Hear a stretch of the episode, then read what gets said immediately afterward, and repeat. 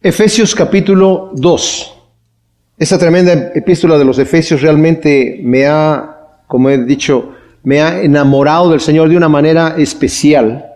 Es una epístola que yo ya he enseñado varias ocasiones, pero en esta vez como que me he ido un poco más despacio, saboreando un poco más la escritura.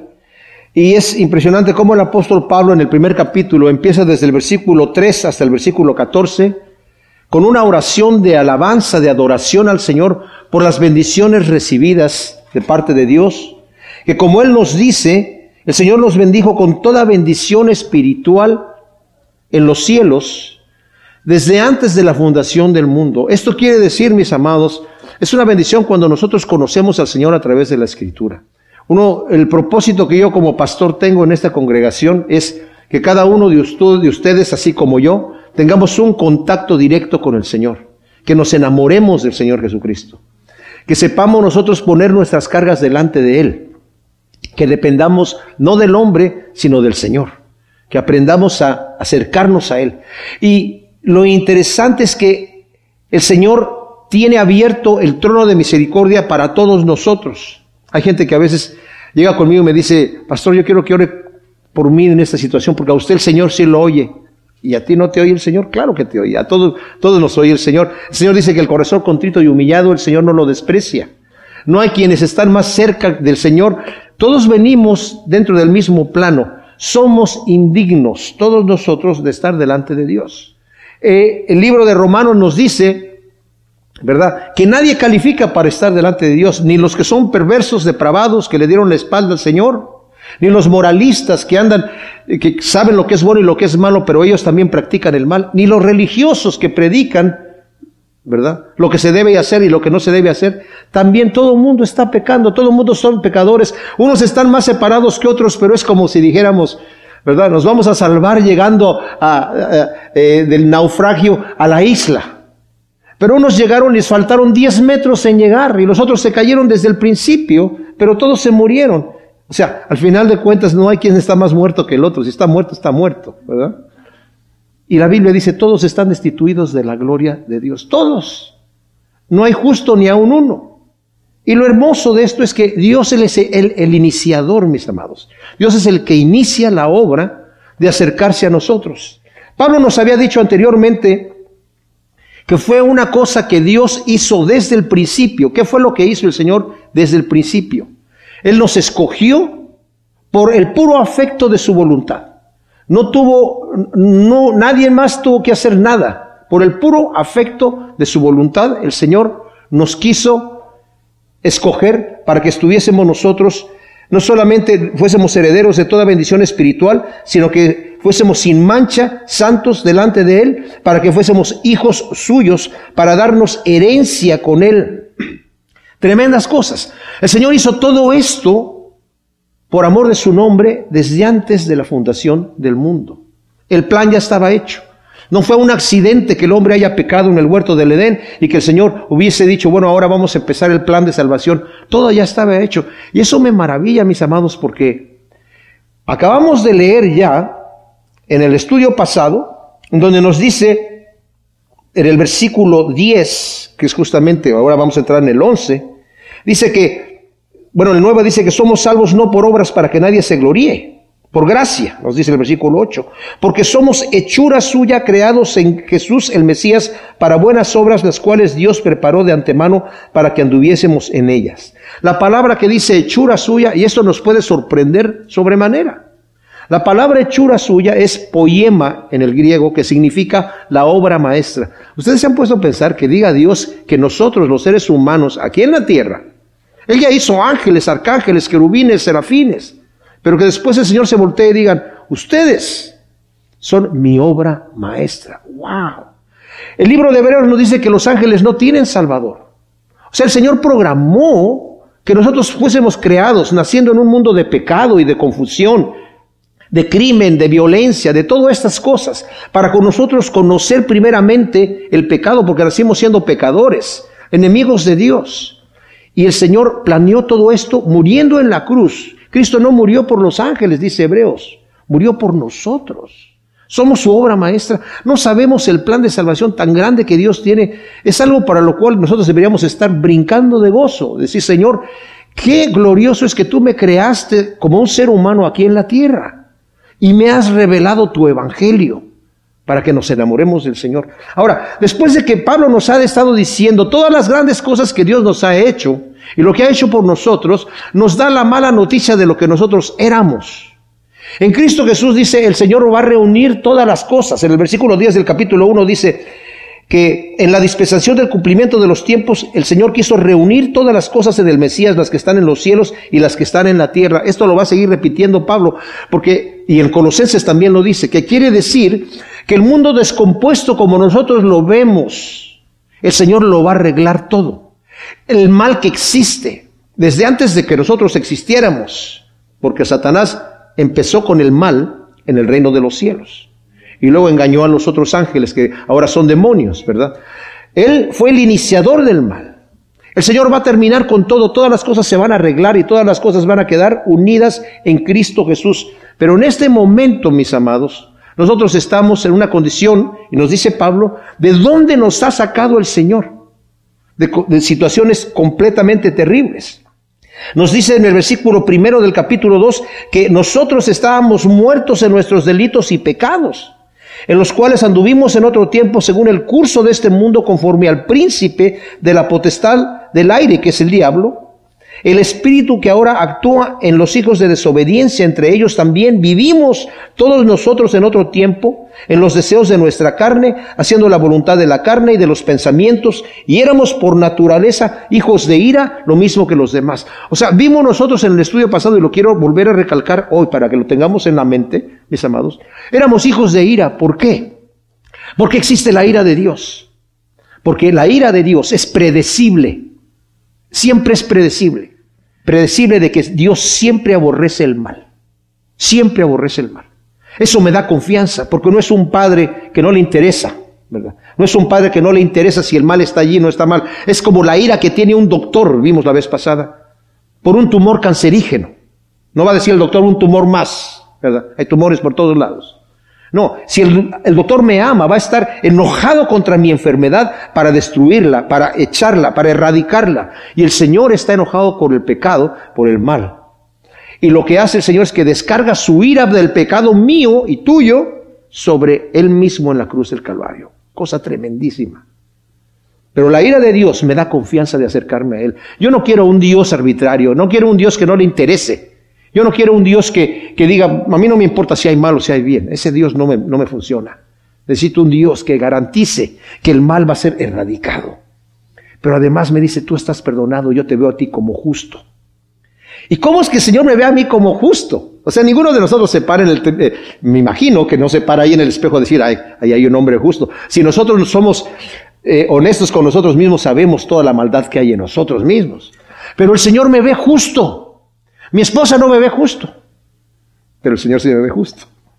Porque Él me ve a través de Cristo Jesús. Me ve con la obra ya hecha, ya redimida, ¿verdad? Entonces, ahora, Dios escogió a Abraham, mis amados, para por medio de él crear un pueblo santo que lo representara ante un mundo pecador a través del testimonio de Israel, bendecir a todas las naciones por medio del conocimiento del Dios santo y bueno, creador de todas las cosas, infinitamente amoroso y misericordioso. Pero Israel falló su cometido. Israel, en vez de representar a un Dios santo, se rebeló contra Dios y vivió de acuerdo a sus propios deseos carnales y habiendo sido un pueblo que el Señor separó, en vez de tomar ellos como ese privilegio, el privilegio que tenemos de parte de Dios de haber sido escogidos, lo tomaron como algo que ya estaba sentado por ellos y, se llenaron de orgullo contra los demás que no eran israelitas. Y eso lo vamos a ver ahí. Vamos a leer pues del versículo 11, dice, por tanto acordaos de que anteriormente vosotros los gentiles en la carne, los llamados sin circuncisión, por la llamada circuncisión hecha por manos en la carne, en aquel tiempo estabais sin el Mesías, apartados de la ciudadanía de Israel y extraños a los pactos de la promesa, no teniendo esperanza y sin Dios en el mundo. Pero ahora en Jesús el Mesías vosotros, que en un tiempo estabais lejos, fuisteis hechos cercanos por la sangre del Mesías, porque Él es nuestra paz, que de ambos hizo uno y derribó la pared intermedia de separación, es decir, la enemistad, aboliendo en su carne la ley de los mandamientos dados en reglamentos, para crear en sí mismo de los dos un solo nuevo hombre, haciendo la paz, y reconciliar con Dios a ambos en un solo cuerpo, por medio de la cruz, matando en ella la enemistad. Y vino y anunció las buenas nuevas de paz a vosotros que estabas lejos y paz a los que estaban cerca. Pues por medio de él los unos y los otros tenemos derecho a entrar por un mismo espíritu al Padre. Así pues, ya no sois extranjeros ni forasteros, sino que sois conciudadanos con los santos y miembros de la familia de Dios, habiendo sido edificados sobre el fundamento de los apóstoles y profetas, siendo la principal piedra angular el mismo Jesús el Mesías, en quien bien trabado todo edificio crece hasta llegar a ser un templo santo en el Señor, en el cual también nosotros sois juntamente edificados para morada de Dios en el Espíritu. Ahora, como dije, Israel en vez de reconocer el privilegio recibido de parte de Dios, se llenaron de orgullo y desprecio hacia el resto de la humanidad no judía, a la que ellos llamaban incircuncisión. Ellos mismos llamándose a sí mismo circuncisión. Ellos decían, los gentiles les llamaban también perros, de una manera así muy déspota, ¿verdad? Hablando de antisemitismo, los judíos aborrecían más a los gentiles que todo el mundo ha hecho en este movimiento antisemita de aborrecer a los judíos, ¿verdad? era el aborrecimiento y el desprecio era tremendo, sobre todo en la época que está Pablo escribiendo esta carta. Se las está escribiendo a los gentiles de Éfeso. Dice, ustedes son llamados con un apodo despectivo, la incircuncisión, por medios de los que ellos con orgullo dicen, nosotros somos la circuncisión, porque siguieron el pacto de Dios. Dice William Barclay, que es un comentarista que sobre todo en las cosas de historia, que ayuda mucho en ese aspecto, ¿verdad? El judío abrigaba un enorme desprecio por el gentil. Los gentiles decían, habían sido creados por Dios para ser combustible para el fuego del infierno. Dios solo amaba a Israel entre todas las naciones que había hecho, es lo que ellos decían. Ni siquiera estaba permitido ayudar a dar a luz a una madre gentil, pues sería simplemente traer al mundo a un gentil más. Un gentil es todo aquel que no es judío. Antes de la venida de Cristo los gentiles eran objeto de desprecio para los judíos. Las barreras que los dividieran eran infranqueables. Si un judío o una judía se casaba con un gentil, se llevaba a cabo el funeral del joven o de la joven judío. Tal contacto con el gentil equivalía a la muerte. Wow. Ciertamente, para muchos judíos todavía, el juntarse con un gentil es decir, ya estás muerto para nosotros, ¿verdad? Era lo que ellos veían. Entonces, había una gran división entre los judíos y los gentiles. Entonces está diciendo aquí, hablando Pablo otra vez nuevamente de la condición en la que existían antes los gentiles de conocer a Cristo. Ustedes eran vistos como algo despreciable, gente que ni siquiera vale la pena que exista. Dios los creó para que fueran combustibles del infierno. Esa era la mentalidad judía. Y, y eran despreciados por ellos. De hecho, la iglesia le costó trabajo a los cristianos judíos que empezaron a convertirse al Señor, les costó trabajo aceptar que iba a haber cristianos gentiles, sin que se hicieran judíos. Les costó mucho trabajo entender este concepto. Y no fue sino hasta muchos años después, cuando ya el Señor tuvo que terminar con el templo. Se acabó. Bueno, hubo un movimiento a través del apóstol Pablo, muy fuerte en contra de, este, de esta división que había estos judíos recalcitrantes que siempre llegaban a, decir, tienes que hacerte judío, tienes que, los hombres tienen que circuncidarse, tienen que guardar la ley de Moisés, ¿verdad? Entonces, para ser verdaderos cristianos. Bueno, era la condición que estaba aquí. Entonces, por dice, por tanto, acordados de que anteriormente vosotros los gentiles en la carne, los llamados sin circuncisión por la llamada circuncisión hecha por las manos en la carne, en aquel tiempo estaba sin el Mesías apartados de la ciudadanía de Israel y extraños a los pactos de la promesa, no teniendo esperanza y sin Dios en el mundo. ¡Wow! ¡Qué tremenda está esta cosa! O sea, los apodos incircunciso y circunciso eran despectivos y burlescos. O sea, al el judío le decía al gentil incircunciso como un apodo. Y el gentil le decía al judío circunciso también como otro apodo. No solamente era la descripción de lo que ellos eran, ¿verdad? Era para manifestar esa rebelión que tenían. Por ejemplo, en, Hechos 26, 28, cuando Pablo está haciendo su defensa delante del rey Agripa, la palabra cristiano no era como nosotros lo entendemos ahora. Soy un cristiano, ah, pues, Dios te bendiga, ¿no? Era de desprecio. De hecho, nos dice en Hechos eh, 11, 26, que en la iglesia de Antioquía, cuando Pablo vino a, esa iglesia traído por Bernabé, dice, les empezaron a llamar a los, a los, a los que eh, convertidos, ¿verdad? A los seguidores de Cristo, cristianos, pero no se lo decían con una buena palabra, era una forma de, burla y despectiva. Bueno, Agripa, cuando Pablo está dando testimonio de él, le dice a Agripa, por poco me convences a hacerme uno de esos cristianos. ¿eh? No era algo así, ay, me convences ya, por poco me convences a hacerme un cristiano.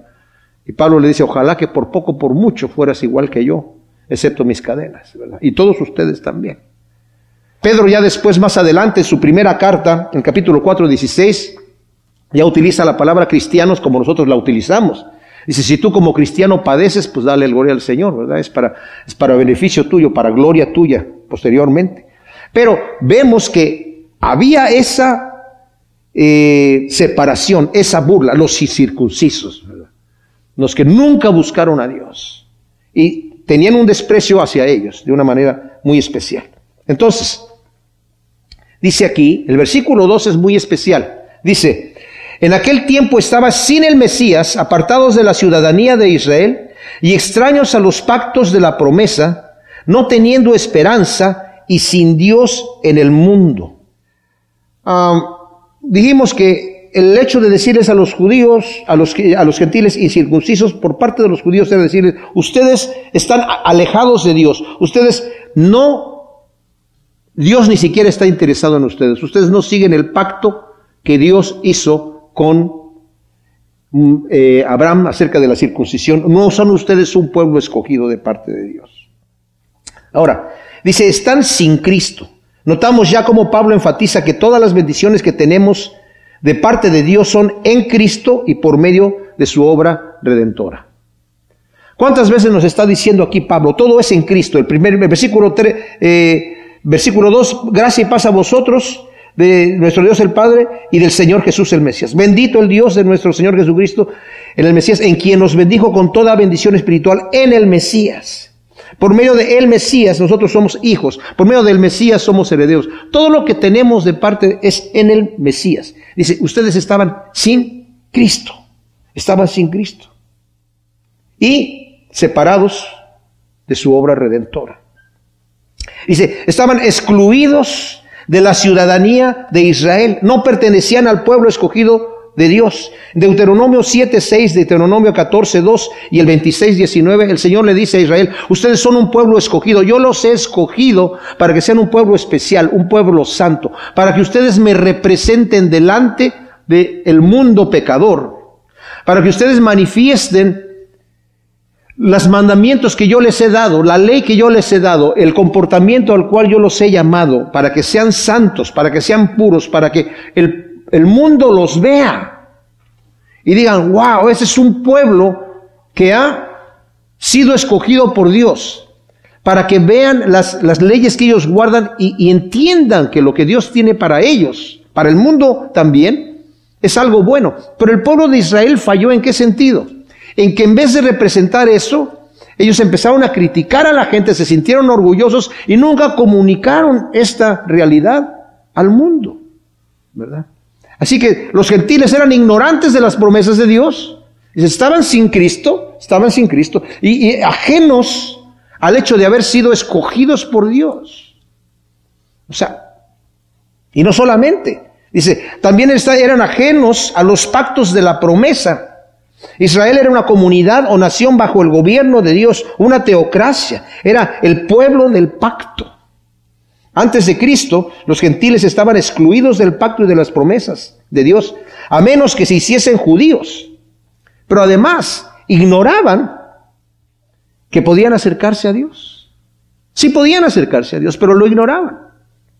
No quiere decir que todos los gentiles antes de Cristo se condenaron, porque hubo gente que sí se acercó al Señor. Vemos, por ejemplo, en el caso de Cornelio, ¿verdad? Que era un gentil, que se le aparece el ángel y le dice, Dios ha escuchado tus oraciones, ha visto lo que tú haces, ¿verdad? Tus limosnas y tus oraciones han llegado delante de Dios. Esto quiere decir que había un hombre que andaba buscando sinceramente a Dios y el Señor obviamente estaba ahí. En Romanos capítulo 2, al final del capítulo 2, Pablo habla acerca de aquellas personas que nunca oyeron de Cristo, que nunca oyeron del Señor, pero que hicieron conforme a sus conciencias. Dice, sus conciencias o los condenan o los justifican. Pero todo esto a través también de la sangre de Cristo Jesús. No obstante, los gentiles eran ignorantes de estas cosas. Le estaba diciendo, ustedes eran ajenos, estaban sin Cristo, ¿verdad? Estaban excluidos de la ciudadanía de Israel, no pertenecían al pueblo escogido de Dios, al pueblo del pacto, y tampoco conocían las promesas que Dios tiene para ustedes. Eran ignorantes de todas estas cosas. Esa es la realidad que nosotros también teníamos, mis amados. Esa era nuestra realidad también. Y dice, y estaban sin esperanza. ¡Wow! La gloria de los griegos estaba en decadencia y aunque tenían muchos dioses, eran eh, como ateos, los ateos de hoy, sin esperanza de vida eterna, viviendo para hoy en un mundo cada vez más corrompido y lleno de inseguridad, siendo víctimas de sus pasiones carnales. Era lo único que tenían, siendo víctimas de sus pasiones carnales. Dice, y sin Dios en el mundo, al no conocer al único y verdadero Dios, son objeto de supersticiones y fábulas, engañando y siendo engañados, pues están sin Cristo, sin ciudadanía, sin amigos, sin esperanza y sin Dios. Esa era la condición nuestra. Como dije yo, lo que está haciendo aquí el apóstol Pablo es nada mostrando la gracia de Dios tan tremenda que ha hecho en Cristo Jesús. Y muchas veces, mis amados, nos conviene recordar, no recordar nuestros pecados pasados, porque Dios ya los olvidó, pero recordar de dónde nos sacó el Señor, eso sí nos conviene hacer. ¿Cómo estábamos cuando estábamos sin Cristo? Para que no se nos olvide la misericordia y la gracia que Dios tiene por nosotros. Para que nos despertemos en la mañana diciendo, Señor, gracias por darme este nuevo día en donde yo te puedo servir y puedo agradarte. Porque ahora me interesa agradarte, antes no me importaba, ahora tú me has robado el corazón y yo quiero servirte. Y ahora Pablo, aquí a partir del versículo 3, este versículo 3 es muy especial. Lo voy a leer ahora y lo vamos a, disectar un poquito más.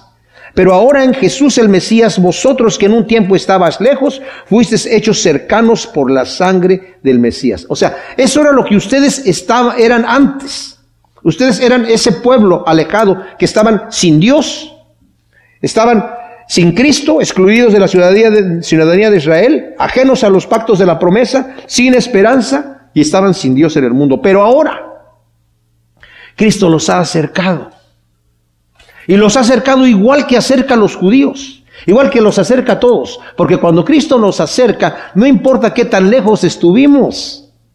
Así como dije, cuando estamos muertos no hay alguien que esté más muerto que el otro. El que está muerto está muerto.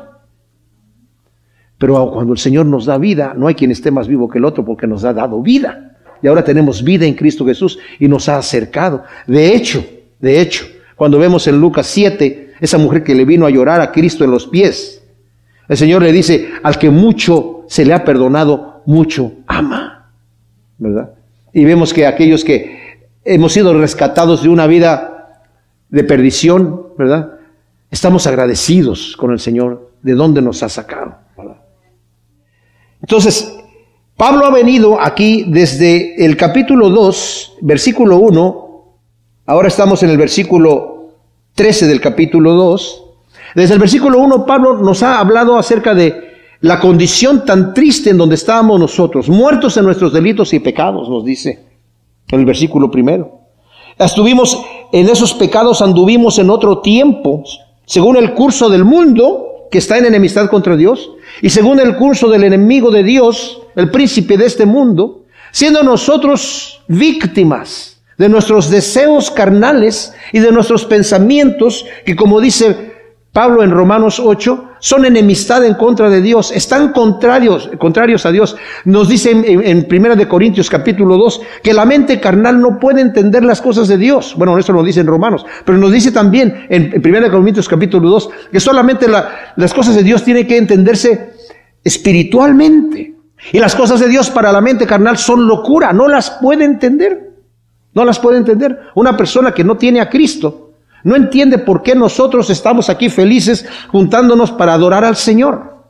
No entienden por qué nos gusta perdonar el agravio. No entienden por qué queremos tener misericordia.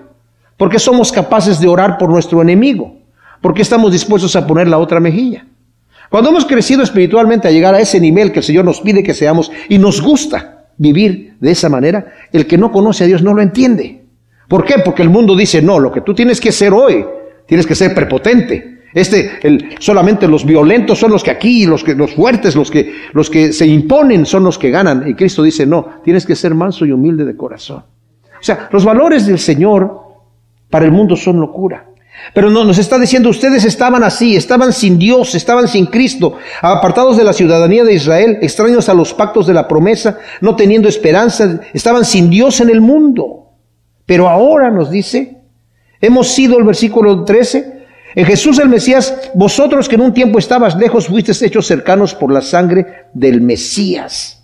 Pero ahora, Pablo después de describir la trágica condición de los gentiles, pasa a describir la bendita obra de reconciliación y bendición de parte de Dios a favor del impío.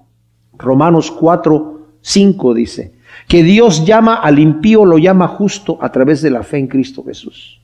Todavía seguimos siendo impíos. Pero ahora, por haber depositado nuestra fe en Cristo Jesús, el Señor ya nos ve limpios, nos ve justos. En Cristo Jesús, ya que solo en Él podemos alcanzar misericordia. Separados de Él, nada podemos hacer. Miren, mis amados, esto es muy importante. Este versículo 13 dice, ahora en Cristo Jesús. ¿Qué significa en Cristo Jesús? ¿Significa en Cristo Jesús como mis llaves están en mi bolsillo? ¿O como mi ropa está en mi closet? No. Significa como mi mi brazo está pegado a mi cuerpo, está en mí. Como el pámpano está pegado a la vid. Así significa. Estar en Cristo Jesús significa que orgánicamente somos uno. Orgánicamente somos uno. Estamos unidos orgánicamente a Él. En Juan 14, si quieren leerlo, en Juan 14, del versículo 18, 14, 18 dice el Señor, no os dejaré huérfanos, vengo a vosotros, aún un poco y el mundo no me ve, mas vosotros me veis, porque yo vivo también vosotros viviréis. En aquel día vosotros conoceréis que yo estoy en mi Padre y vosotros en mí y yo en vosotros. En Cristo. Ahora en Cristo. ¿Cómo estamos en Cristo? Dice el versículo, el capítulo 15. Yo soy la vid verdadera y mi Padre es el viñador. Todo pámpano que en mí no lleva fruto lo levantará y todo el que lleva fruto lo limpiará para que lleve más fruto. Y vosotros estáis limpios en virtud de la palabra que os he hablado. Permaneced en mí y yo en vosotros. Como el pámpano no puede llevar fruto por sí mismo si no permanece en la vid, así tampoco vosotros si no permanecéis en mí. Yo soy la vid, vosotros los pámpanos, el que permanece en mí y yo en él, éste lleva mucho fruto porque separados de mí, nada podéis hacer. Entonces, ahora en Cristo, habiendo sido unidos a Él, Él nos unió a sí mismo, Él nos trajo hacia Él y nos unió orgánicamente a Él. Qué bendición, mis amados. Que no simplemente que, ay, el Espíritu de Dios está en mí, como si fuera algo así como etéreo y no sé, como que será, no será Estamos unidos a Él. Estamos orgánicamente unidos a Cristo. Y dice, ahora en Él, ¿verdad? Que en un tiempo estabas lejos, vosotros fuisteis hechos cercanos por la sangre de Cristo, hechos cercanos por la sangre de Jesús el Mesías. Pablo vuelve a enfatizar que es solo a través de la sangre de Cristo que tenemos redención. En el versículo 7 del capítulo 1 dice, en quien tenemos la redención por su sangre, el perdón de pecados conforme a las riquezas de su gracia. O sea, nueve, están nuevamente haciendo este énfasis, que es a través de la sangre de Cristo, y que Dios nos ha acercado a Él y a los unos con los otros. Por eso, cuando hablamos del Evangelio, mis amados, un mensaje sin la cruz de Cristo no, es no, no, no, hay, no hay Evangelio. Hay gente que hay predicando, anda predicando otro evangelio, el evangelio de la prosperidad, el evangelio de qué sé yo, pero no se predica cuál es el hecho de la cruz de Cristo, qué es lo que hizo la cruz de Cristo, aparte de pagar por mis pecados, mis amados. Me ha acercado por el derramamiento de su sangre, el Señor me ha, me ha escogido sin quebrantar su justicia, ha tenido misericordia de mí. Es un misterio, porque no lo vamos a entender perfectamente bien. Y mis amados, yo les doy un consejo, porque de repente puede haber personas que digan, está muy complicado lo que está diciendo, yo no entiendo lo que está diciendo. Muchas veces cuando estudiamos la Biblia es así, mis amados. No lo entendemos todo, pero entendemos algo. Y lo que entendemos es para nosotros en ese momento, y lo que no entendemos lo metemos en un cajón y lo guardamos eh, para después volverlo a sacar y volverlo a revisar y ver qué es lo que el Señor nos está diciendo, ¿verdad? Pero es lo hermoso de la palabra de Dios, es lo hermoso del Evangelio, es lo hermoso de los, misterios del Señor tan tremendos, ¿verdad? Que cada vez el Señor nos va revelando nuevas cosas para que nosotros estemos siempre en un aprendizaje ferviente del Señor y cuanto más nos acercamos a Él, más lo conocemos. El conocimiento de Dios no viene así como todo de completo, sino viene con la experiencia. No tenemos nosotros todos la experiencia de que cuando nos acercamos a Dios en oración, en la lectura de la palabra, en las cosas que experimentamos diariamente cuando las llevamos delante de Él, el Señor nos muestra otra nueva fase de lo que Él es y cómo Él actúa con nosotros y de su misericordia y de su amor. Tremenda cosa. Entonces, ahora Él nos ha hecho cerca, porque Él es nuestra paz, que de ambos pueblos hizo uno y derribó la pared intermedia de separación, es decir, la enemistad. Él solo, en su persona, es nuestra paz. A Pablo le interesa personificar las bendiciones que recibimos de Dios en Cristo Jesús cuando Cristo nuestra vida se ha manifestado, dice Colosenses 3.4, ¿verdad? Dice Colosenses 1:27, Cristo es el todo en todos. De ambos pueblos hizo uno al derribar la pared que dividía a los judíos de los gentiles, que aunque materialmente estaba todavía allí cuando Pablo está escribiendo esto, realmente fue derribada en lo que se representaba esa pared. Había una pared afuera del templo que dividía el atrio de los gentiles, de donde podían estar primeramente las mujeres judías y luego los varones judíos y luego los sacerdotes. Pero en esa pared había letreros que decían, si alguien pasa por aquí, que, conoce a judío, pasa a riesgo de su muerte. Es más, se va a morir, se va a morir. Esa pared existía ahí. Pero ¿saben qué fue derribada en el año 30 después de Cristo, cuando Cristo murió en la cruz? Y eso ya no tenía sentido. Estaba ahí todavía físicamente hasta el año 70, ¿verdad? Que fue derribada por Tito. En un museo de Estambul se encuentra en exhibición una plancha blanca de piedra caliza que mide casi un metro de largo, sacada de las ruinas del templo de Jerusalén, en la que se lee la siguiente inscripción. O sea, esta estaba sacada de las ruinas de Jerusalén y estas placas estaban en, los diferentes postes de, la, de donde estaba esta división, ¿verdad? Para que la persona no diga yo no lo leí, estaba ahí para que lo leyera todo mundo alrededor de todo el templo. Y decía así, ningún extranjero puede atravesar la barrera y los aledaños alrededor del templo. Cualquiera que sea sorprendida haciéndolo tendrá que culparse a sí mismo de su muerte. No era que lo podían matar, era que lo mataban. Moría. ¿verdad? Y Roma le había dado a los judíos la potestad de aplicar la pena capital por este detalle. Esa era la pared que dice ahí que estaba dividiendo. Cristo vino a derribar esa pared divisoria. ¿Qué quiere decir? Nosotros ahora tenemos entrada directamente, ya no solamente al atrio de las mujeres y al atrio de los varones, como vamos a ver más adelante, tenemos directamente entrada, acceso directo a la misma presencia de Dios, al lugar santísimo donde solamente el sumo sacerdote entraba una vez al año para ofrecer el sacrificio por el pecado del pueblo. Pablo fue linchado por creer que había metido, creyeron que había metido a Trófimo al templo, según nos dice Hechos 21 del 27 al 29 cuando estaba ahí ofreciendo sus sacrificios, dijeron, este hombre ha metido aquí a gentiles al templo, inmediatamente lo tomaron para matarlo. Creyeron que había metido a Trófimo. ¿Saben de dónde era Trófimo? De Éfeso. Entonces, para los efesios esta era una cosa fuertísima, ¿verdad? Lincharon a Pablo por esto. Cuando Pablo está escribiendo esto, que se cree que lo está escribiendo desde Roma, ellos tenían claramente el, el cuadro, ¿verdad? De la división que había tan marcada entre los judíos y los gentiles. Dice, pero Cristo ya destruyó eso. De ambos pueblos hizo uno. ya que en Cristo tanto judíos como gentiles han sido redimidos por la misma sangre del Cordero que quita el pecado del mundo y han sido sellados por el mismo Espíritu para ser adoptados en la misma familia de los hijos de Dios. Y luego dice el versículo 15 y 16, aboliendo en su carne la ley de los mandamientos dados en reglamentos para crear en sí mismo de los dos un solo nuevo hombre, haciendo la paz y reconciliar con Dios a ambos en un solo cuerpo por medio de la cruz, matando en ella la enemistad. Esta enemistad que había entre los judíos y gentiles, que como lo digo, en nuestra época eso no lo entendemos porque no existe, en aquel entonces era fuertísimo. Ya hablé yo de que hoy en día hay antisemitismo y ha habido antisemitismo aún desde antes de Cristo.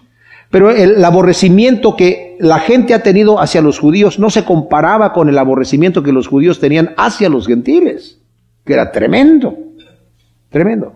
Ahora desafortunadamente en Israel hay mucho ateísmo. Pocos son los que realmente guardan la ley, ¿eh? todos guardan la ley, pero hay una gran cantidad de ateos que guardan la ley, porque ya es costumbre nacional, no tanto porque sea una situación religiosa. Y desafortunadamente muchos ni siquiera creen su propia historia. Entonces dice aquí, aboliendo en su carne, ¿qué es lo que dice? Aboliendo en su carne la ley de los mandamientos dados en reglamentos. Esto no significa que Cristo vino a abolir la ley moral y los mandamientos que son santos y que permanecen hasta el día de hoy. Cristo no vino a hacer eso. Cristo no se va a contradecir de esa manera. En Mateo 5, 17 dice el Señor, yo no he venido a abolir la ley, sino a cumplirla.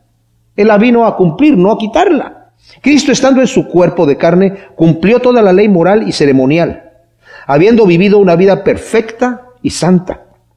Y en la cruz no solo clavó el acta de los decretos que estaba en contra nuestra, que nos era contraria, nos dice Colosenses 2.14, o sea, había un acta de los decretos. ¿Y quién escribió ese acta de los decretos? ¿De dónde salió el acta de los decretos que estaba en contra nuestra? Pues la ley de Dios nos juzgaba. Porque habíamos quebrantado en nuestra vida, quebrantamos todos los mandamientos de Dios. Y esa acta de decretos que había en contra nuestra, todos nuestros pecados, toda la lista de nuestros pecados, el Señor la clavó en la cruz, la destruyó. Terminó allí.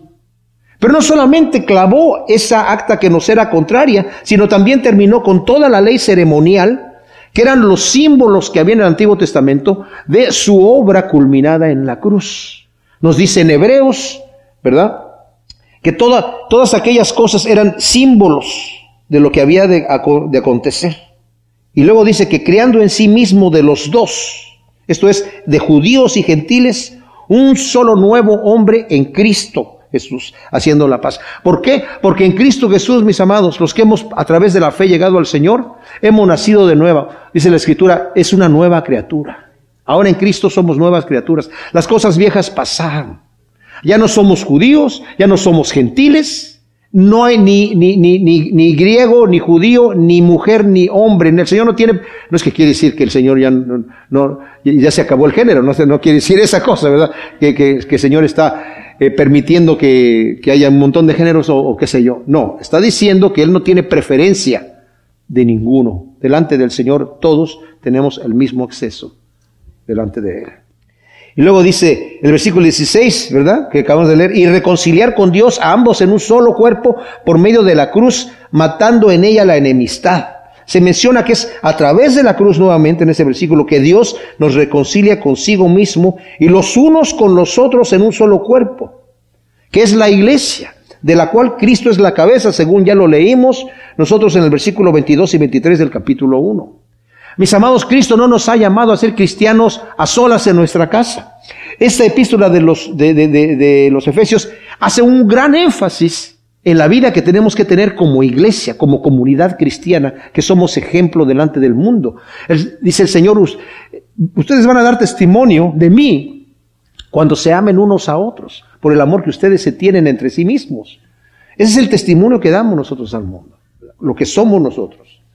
Dice John Stott, esto pues, lo que Cristo logró en la cruz es, primero abolió la ley, que son sus reglamentos ceremoniales y la condenación moral, como instrumento divisorio que separaba a los hombres de Dios y a los judíos de los gentiles.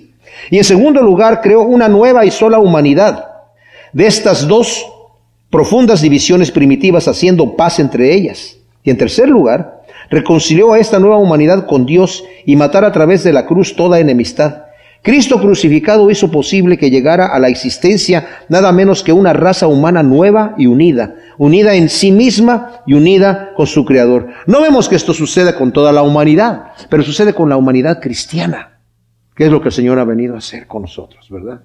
Y es lo que Pablo está enseñando aquí a los efesios.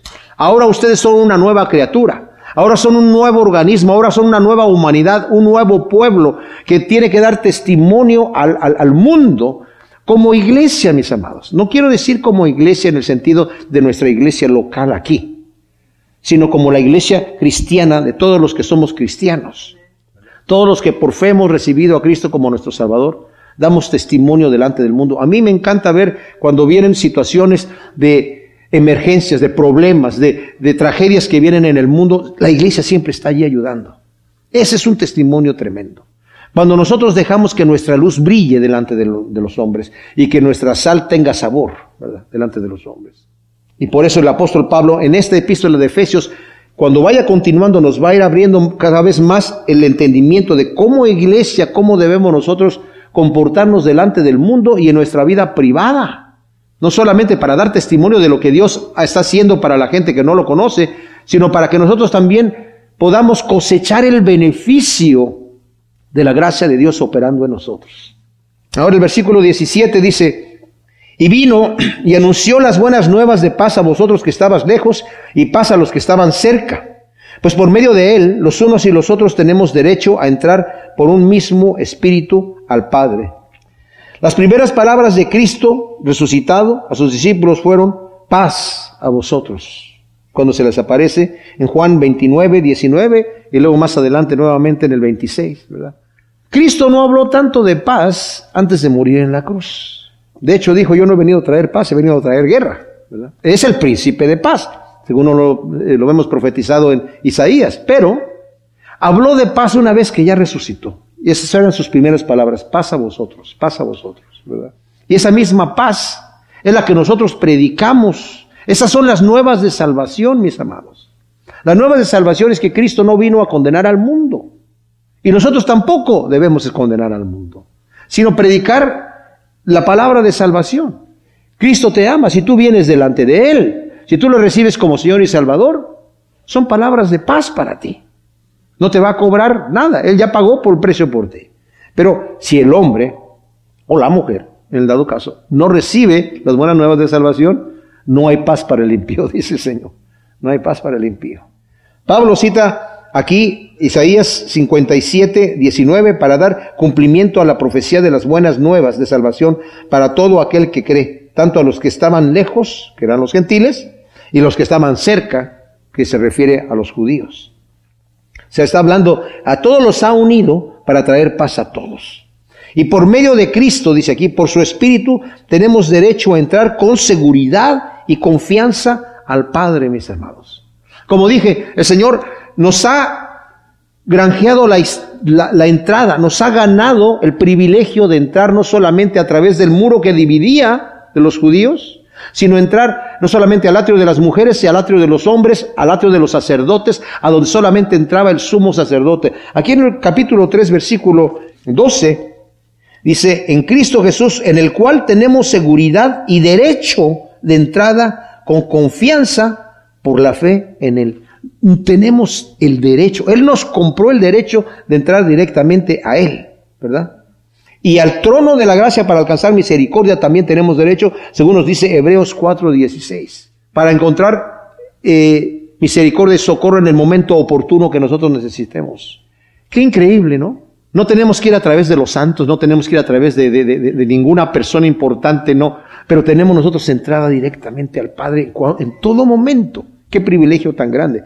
Saben, mis amados, esto lo hemos visto, lo hemos, conocemos y, lo pensamos, bueno, yo ya lo sé, ya lo he oído muchas veces, pero démosle el peso necesario. Porque el Señor, al hacer todas esas divisiones que había en el templo, fueron dadas, son instrucciones dadas por el Señor. Los gentiles no pueden entrar aquí. El Señor había dicho, el, el, lugar santísimo hay un velo que solamente el sumo sacerdote puede entrar. Y si alguien entra ahí que no le corresponde, va a morir delante de la presencia de Dios. Y donde solamente los sacerdotes podían entrar, solamente los sacerdotes podían entrar. ¿Qué estaba diciendo el Señor? Para el hombre natural el acceso es imposible. Pero Cristo ha roto el velo. Por eso cuando murió Cristo, el velo del templo se rompió diciendo, aquí hay entrada a todo aquel que viene a mí. Tremenda cosa, tremenda cosa. Entonces, por medio de Cristo, de su Espíritu, tenemos entrada. Luego nos dice el versículo 19, Así pues, ya no sois extranjeros ni forasteros, sino que sois ciudadanos, con ciudadanos con los santos y miembros de la familia de Dios, habiendo sido edificados sobre el fundamento de los apóstoles y profetas, siendo la principal piedra angular el mismo Jesús el Mesías, en quien, bien trabado todo edificio, crece hasta llegar a, un ser, a ser un templo santo en el Señor, en el cual también vosotros sois juntamente edificados para morada de Dios en el Espíritu.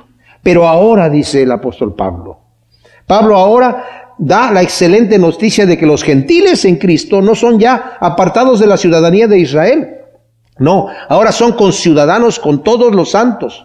Además son miembros de la familia de Dios. Pero ahora dice, también pertenecen como edificios unidos, templos santos del Señor para llegar a ser morada de Dios en el Espíritu.